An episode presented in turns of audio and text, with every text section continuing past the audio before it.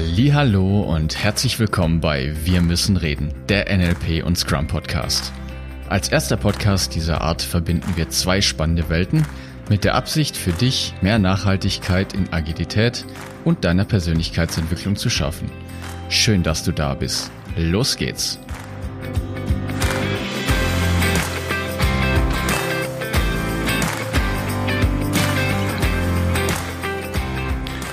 Misst du schon oder rätst du noch? Warum Datenerhebung ganz, ganz wichtig ist für eine anständige Sprintplanung und inwieweit die Retro auch eine wichtige Rolle für das Planning spielt, plus ein paar hilfreiche Tipps für dich, wenn du Scrum Master bist, das gibt's alles heute.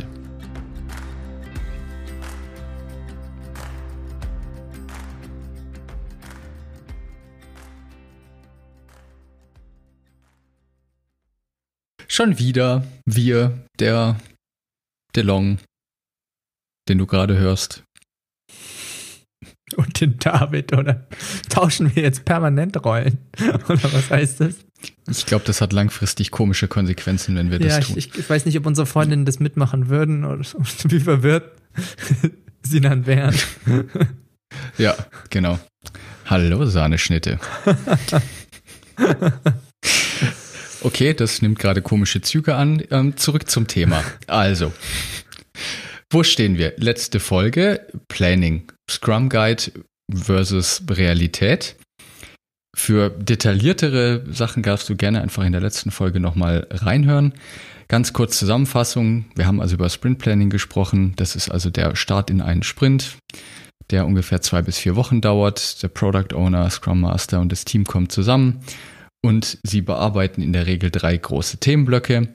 Warum ist der Sprint überhaupt wertvoll für unsere Kunden? Und definieren gemeinsam Sprintziel. Was kann denn konkret wirklich abgeschlossen werden in dem Sprint? Also da geht es darum, um konkret Fragen zu stellen, damit wirklich alle ungefähr dasselbe Verständnis haben. Und natürlich auch die aktuelle Kappa-Planung mit einbeziehen. Und im letzten großen Block, wie wird denn die Arbeit wirklich konkret erledigt, wo dann die Entwickler sich zusammensetzen und wirklich dann ganz detailliert schauen, wie sie das dann wirklich umsetzen möchten. Und wie gesagt, falls du da tiefer noch rein hören möchtest, dann hör dir gerne die letzte Folge an. Die Folge heute geht jetzt dann vor allen Dingen hauptsächlich darum, was ist denn in der Realität dann da so das Problem. In der letzten Folge haben wir angesprochen, dass es kein Produktziel und kein Sprintziel gibt und die meisten im Feuerlöschmodus landen. Und da möchte ich jetzt heute anknüpfen.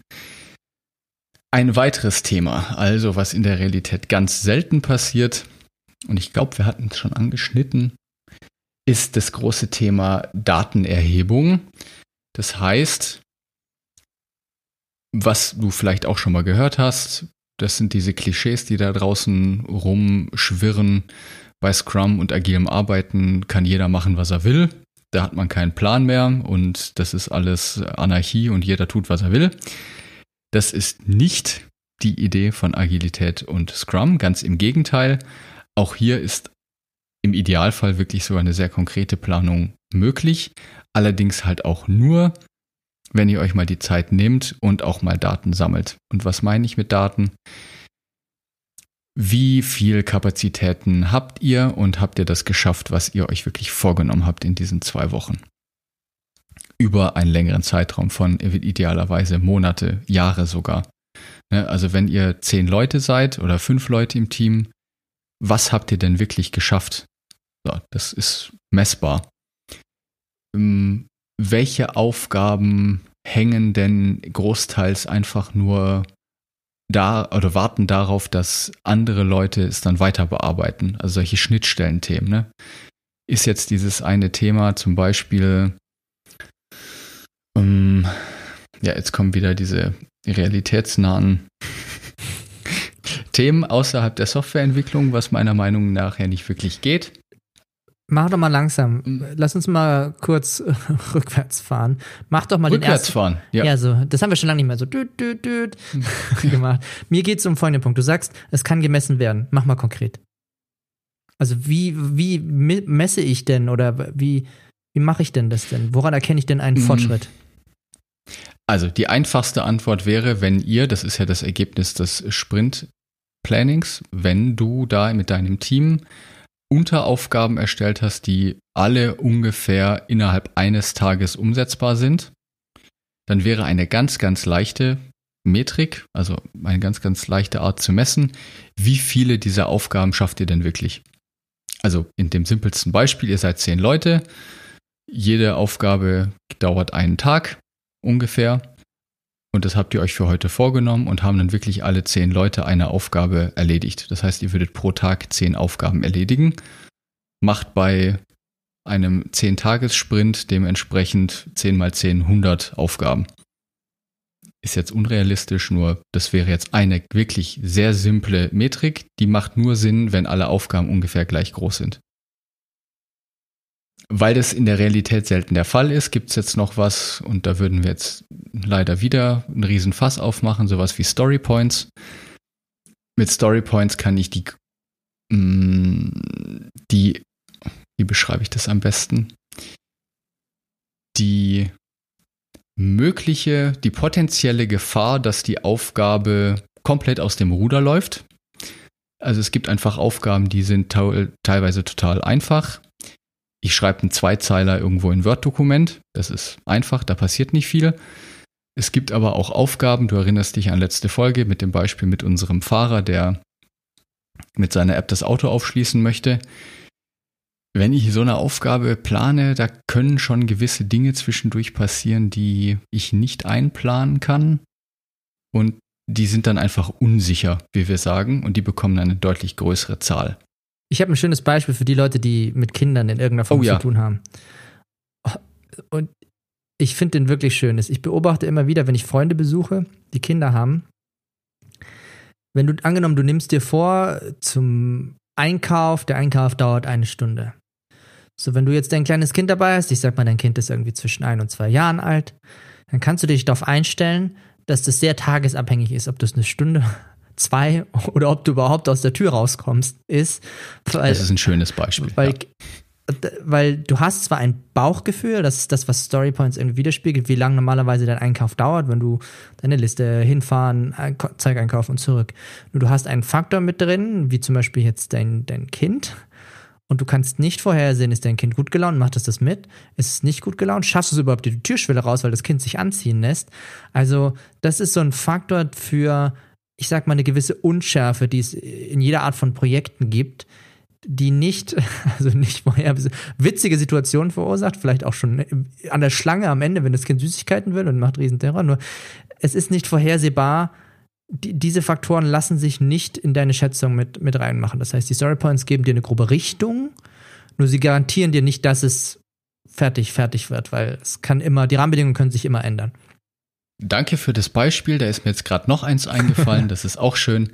Zum Beispiel beim Autofahren, auch wenn Google Maps da mittlerweile sehr, sehr gut geworden ist. Nur ich plane zum Beispiel, wenn ich jetzt angenommen, ich, also DeLong und ich, wir leben ja in München, wenn ich zum DeLong fahren würde mit meinem imaginären Auto, dann ist das eine Strecke von zehn Minuten. Da würde ich jetzt maximalen Puffer von zwei Minuten, drei Minuten einrechnen, weil was soll schon passieren auf diesen paar Kilometern? Wenn ich jetzt zu meiner Verwandtschaft ins Ruhrgebiet fahre aus München, das sind 620 Kilometer, da plane ich bei einer sechs, fünfeinhalb bis sechs Stunden Fahrt schon mal mindestens eine Stunde Puffer ein. Das ist einfach deutlich unsicherer, weil ich nicht weiß, was zwischendurch passiert.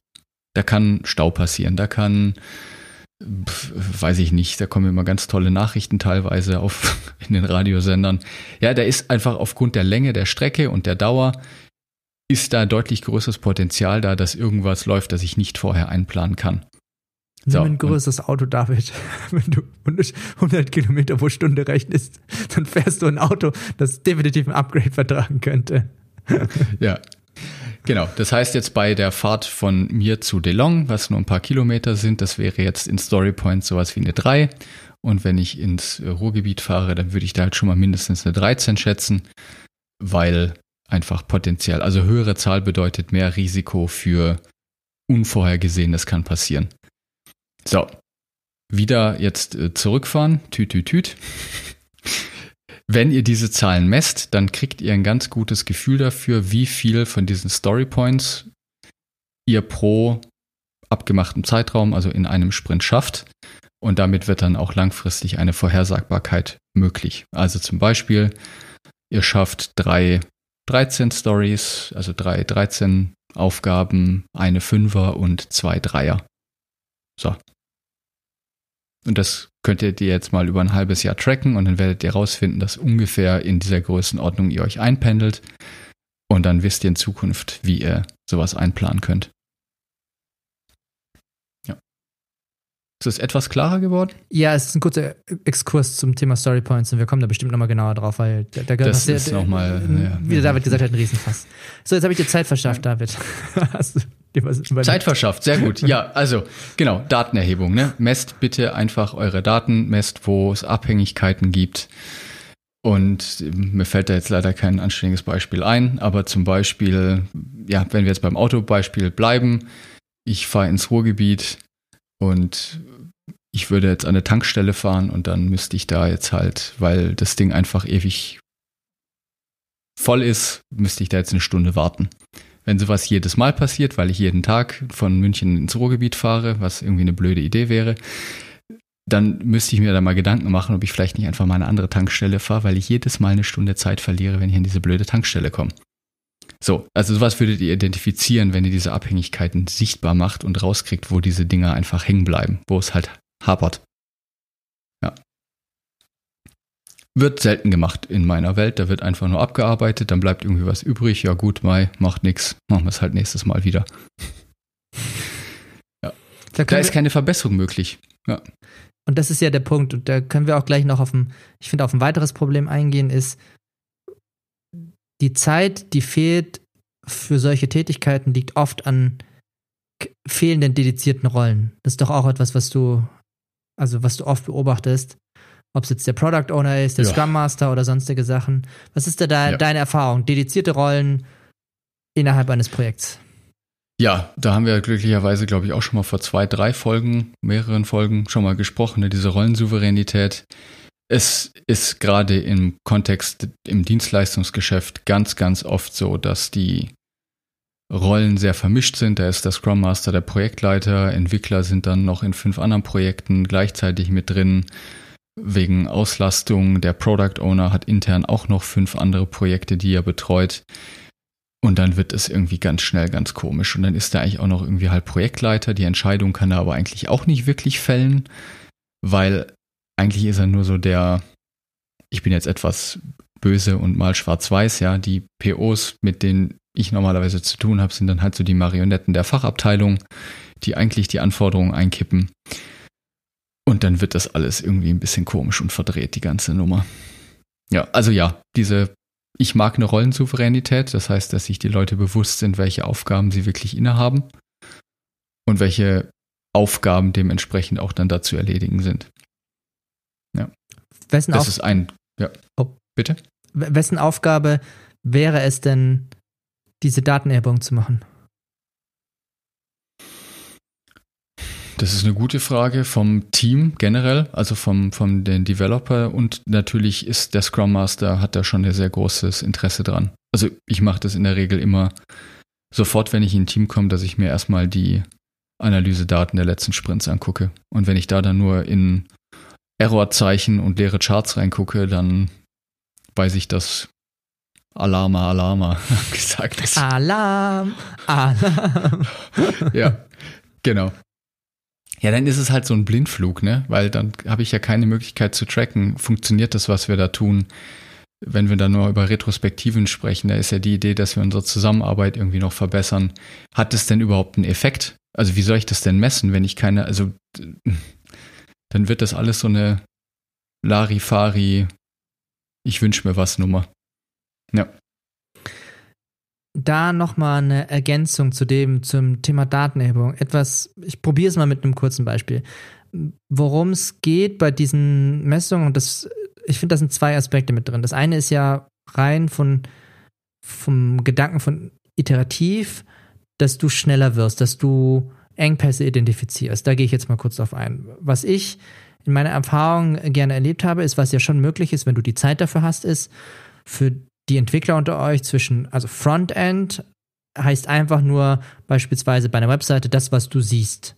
Und das Backend ist zum Beispiel das, was umgangssprachlich Server genannt wird. Dort, wo die ganzen Anfragen zusammenlaufen, wo die Webseite die Funktionalität herbekommt. So, was man ja machen kann, ist folgendes, ist, wenn du diese Schätzung machst und du stellst fest innerhalb deiner, keine Ahnung, letzten drei Sprints, dass alle Schätzungen, die im Frontend-Bereich gemacht worden sind, irgendwie im Durchschnitt nicht das erreichen, was sie, also was vorgenommen worden ist, dann kannst du zumindest den Engpass mal weiter eingrenzen. Das heißt, es scheint ja irgendetwas an der Oberfläche zu sein oder an der praktisch an der Art der Tätigkeit, um das mal ein bisschen auf eine höhere Ebene zu, zu heben, scheint dazu zu führen, dass dort die Schätzungen irgendwie nicht so sauber laufen. Und so könntest du analytisch vorgehen und immer weiter eingrenzen, wo ist denn der wirkliche Engpass? Also wo wo stimmt etwas nicht, dass genau in diesem Bereich eine größere Abweichung auftreten. Also du könntest praktisch Abweichungen zu angegebenen Messungen machen. Und da ist ein wichtiger Punkt dabei, den ich noch hervorheben möchte. Zu trennen zwischen, das hat nichts mit der Leistung einer Person zu tun. Also man könnte ja sagen, Entwicklerteam, einer Backend, einer Frontend das, ich, ich möchte das von der Leistung der Person wegheben, weil das soll keine Bewertung, und das ist nämlich die Kunst, zwischen, zwischen dieser Beobachtung und der Bewertung zu trennen, an diese Person sein, sondern es geht rein darum, an der Stelle rauszufinden, wie können wir besser werden, wo, wo es denn? Und ich glaube, da, gerade dafür ist ein Scrum Master sehr wichtig, um diese, um diese Beobachtung von der, von der Bewertung voneinander zu trennen, damit es einen Schritt nach vorne machen kann. Danke. Es tut gut, dass das mal jemand sagt, dass mein Job wichtig ist. Du bist der ja. Beste darin. Ja, danke. Na, äh, danke noch, noch für das Beispiel. Genau, ich habe noch zwei weitere Sachen, die ich oft beobachte, die ich gerne noch mit dir teilen möchte, bevor ich dann auch noch ein paar Tipps konkret geben kann für dein Team und auch für Scrum Master, falls du auch Scrum Master sein solltest. Der eine Punkt ist noch, den ich ganz, ganz oft sehe, ist generell Kategorie Überplanung. Das heißt, bei einem 8-Stunden-Tag planen die Leute dann auch wirklich 8 Stunden reine Arbeit und der funktioniert nicht. Der funktioniert in, weder im Homeoffice nicht und im Büro schon gar nicht. Da sind Pausen dazwischen. Wir brauchen uns nicht einreden, dass irgendein Mensch am Tag 8 Stunden am Stück produktiv konzentriert arbeitet. Also ich mag so eine 70-30-Regel.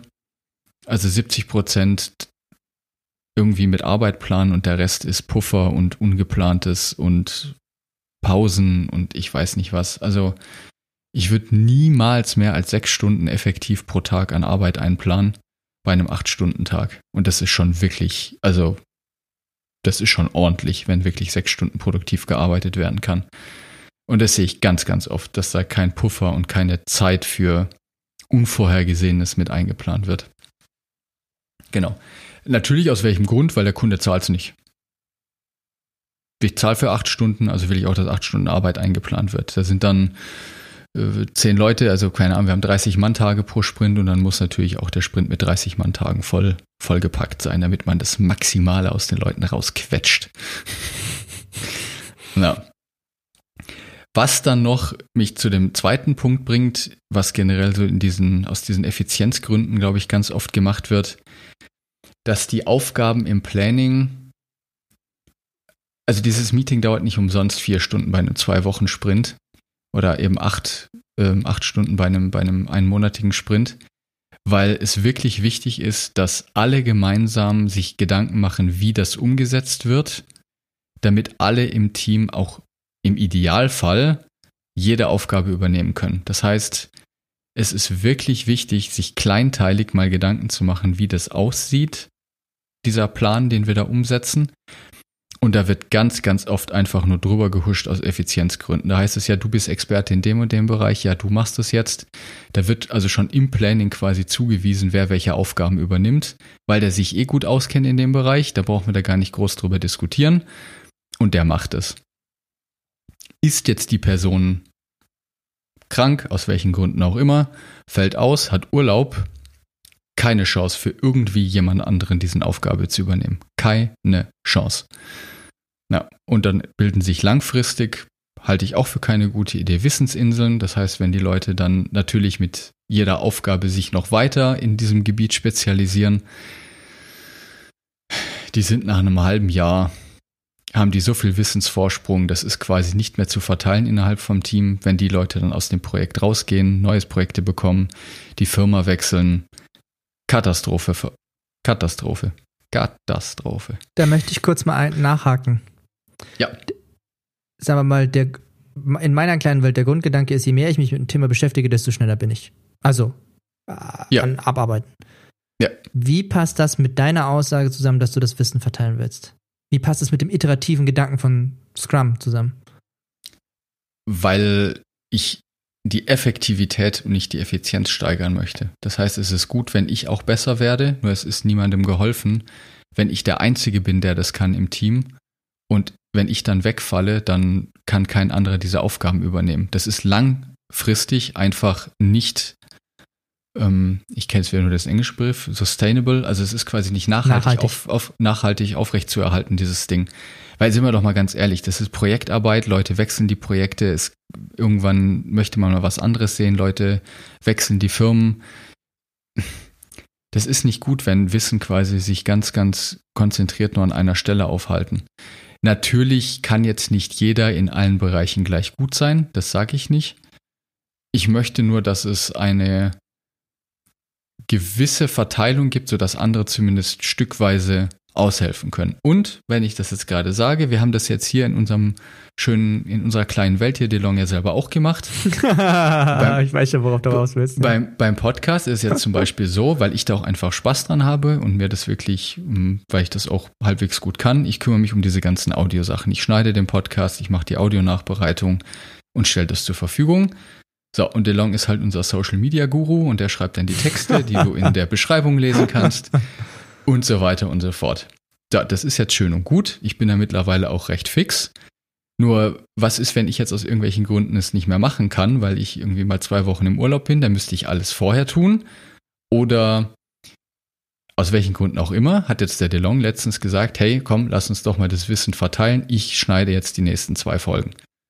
So, und dann hat sich DeLong die Zeit genommen und ich habe ihn da ein bisschen unterstützt und jetzt hat er die Folgen geschnitten und ich habe mich nicht um die Texte gekümmert, aber das ist egal. Das mache ich jetzt.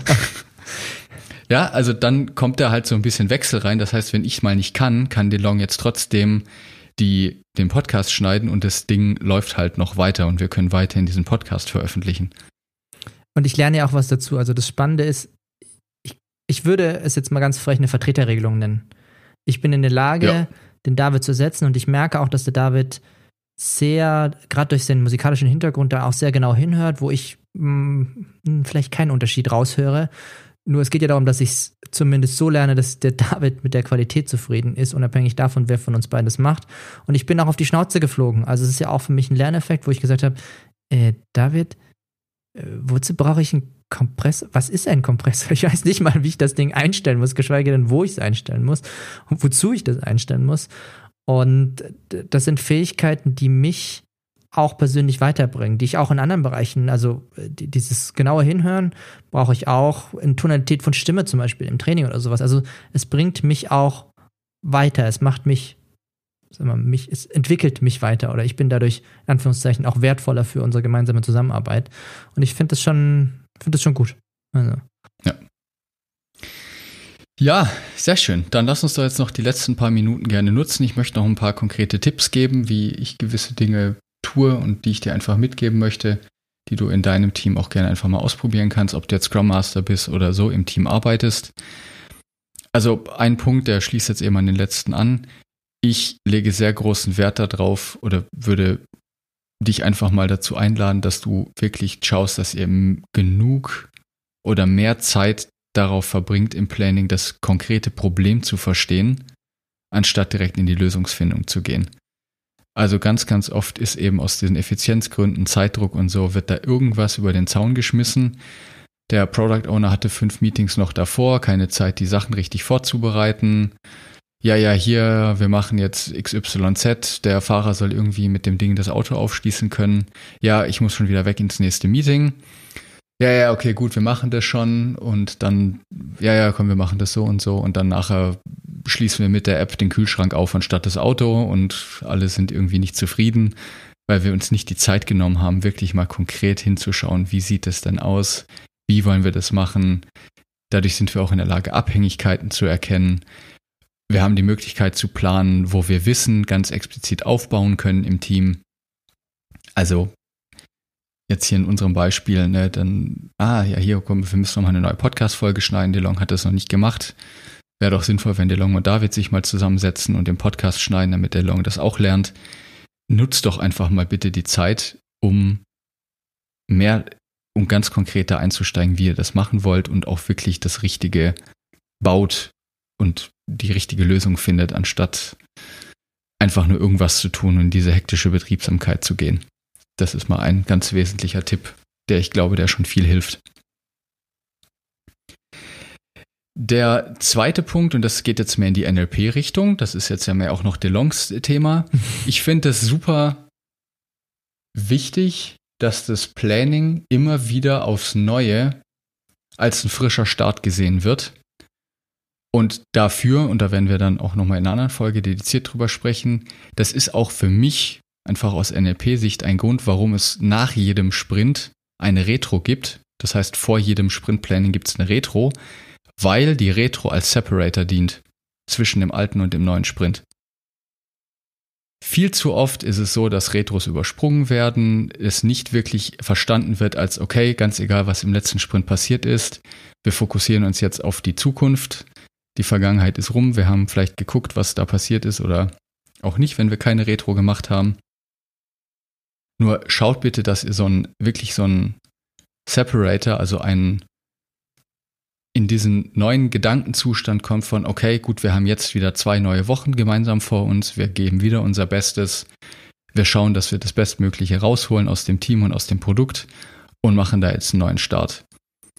Und das wird ganz, ganz oft falsch gemacht, weil die Leute da noch die Hälfte vom letzten Sprint mit in den neuen reinziehen, noch zur Hälfte in dem anderen Ding rumhängen. Und boah, dann, dann zieht sich so diese, diese Teamenergie, die die wird gar nicht mehr aufgefrischt. Ne? Das zieht immer von einem, wie so ein Kaugummi, von einem Sprint in den nächsten und das Schöne so an der lätschig. Vergangenheit ist, sie ist um. Ja, genau. Und das Schöne an der Zukunft ist, du kannst sie gestalten.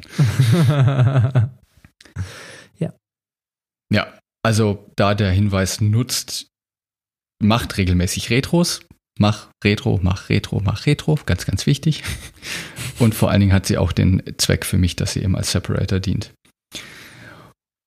Gut, und als konkret als Scrum Master, wenn du da draußen unterwegs bist, fürs Planning, zuhören, zuhören, zuhören. Das ist, glaube ich, die aller, aller wichtigste Aufgabe, die wir als Scrum Master haben, um nämlich dann im genau richtigen Moment diesen einen kurzen Impuls nochmal zu setzen, um das Team in die richtige Richtung zu lenken. Die eine richtige Frage an der richtigen Stelle kann Gold wert sein. Einfach nur zum Beispiel mit so einer Frage, während Sie gerade sich wieder in der Lösungsfindung befinden von irgendeinem, von irgendeiner Aufgabe, sowas zu fragen wie, was ist denn wirklich der reale Mehrwert für den Nutzer hier? Das kann ganze Welten öffnen, dass Sie da mal rausgehen wieder und sagen, okay, gut, was ist denn eigentlich jetzt das große ganze Bild, wo wir hinwollen? Ah, okay, der Nutzer möchte mit dieser App das Fahrzeug aufschließen. Da wollen wir eigentlich hin. Ne? Nicht sich in diesen ja, oder einfach dann auch mal fragen, sind alle Abhängigkeiten klar? Oder nein, das ist eine geschlossene Frage, welche Abhängigkeiten gibt's? Welche Abhängigkeiten seht ihr? Ja, also dann wirklich, wenn Sie da gerade im Ding sind, zuhören und dann an der richtigen Stelle einfach eine offene, gute Frage stellen, auch gerne mal eine provokante Frage. Braucht es überhaupt irgendjemand? ja, wozu machen wir das überhaupt? Ja, das kann in dem richtigen Moment nochmal einen richtigen Energieschub geben ich möchte da auch noch was hinzufügen. Ich finde es generell wichtig in Meetings, also eine typische Meetingkultur ist, dass Meetings gerne, sagen wir mal, überhand nehmen, dass Themen reingeschmissen werden, dass länger diskutiert wird.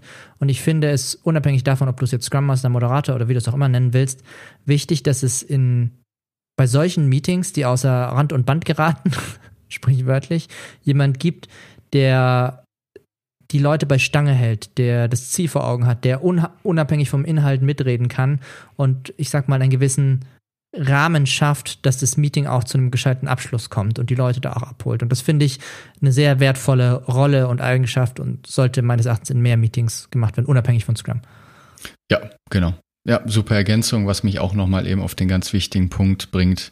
Wenn du irgendwie die Möglichkeit hast, das zu beeinflussen, holt euch bitte außenstehende, nutzenorientierte Stakeholder, wie wir im Scrum sagen, mit ins Sprint Planning. Sei es der Endnutzer, sei es irgendwelche Leute, die nichts mit der technischen Entwicklung zu tun haben, die euch Feedback geben, die dir und deinem Team Feedback geben, wie dieses Produkt ankommt, ob sie es nutzen, ob sie es für sinnvoll halten.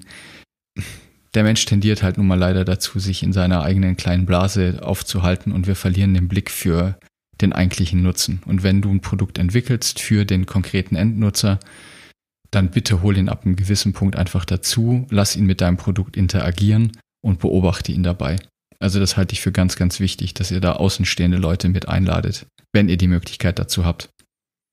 Plus, und dann kommen wir auch langsam zu Ende, die Ergänzung von den Gedankenlesenfolgen, die wir in der vorvorletzten hatten, gilt natürlich hier auch. Neben dem guten Zuhören, zwischen den Zeilen lesen, hör auf, Gedanken von anderen Menschen zu lesen und frag einfach mal nach. Frag. Frag, was sie haben wollen. Frag, was dir wichtig ist. Üb das einfach. Fragen stellen ist, finde ich, eine Kunst. Und ich finde es wichtig, ja. gute Fragen zu stellen. Ja. ja. Super.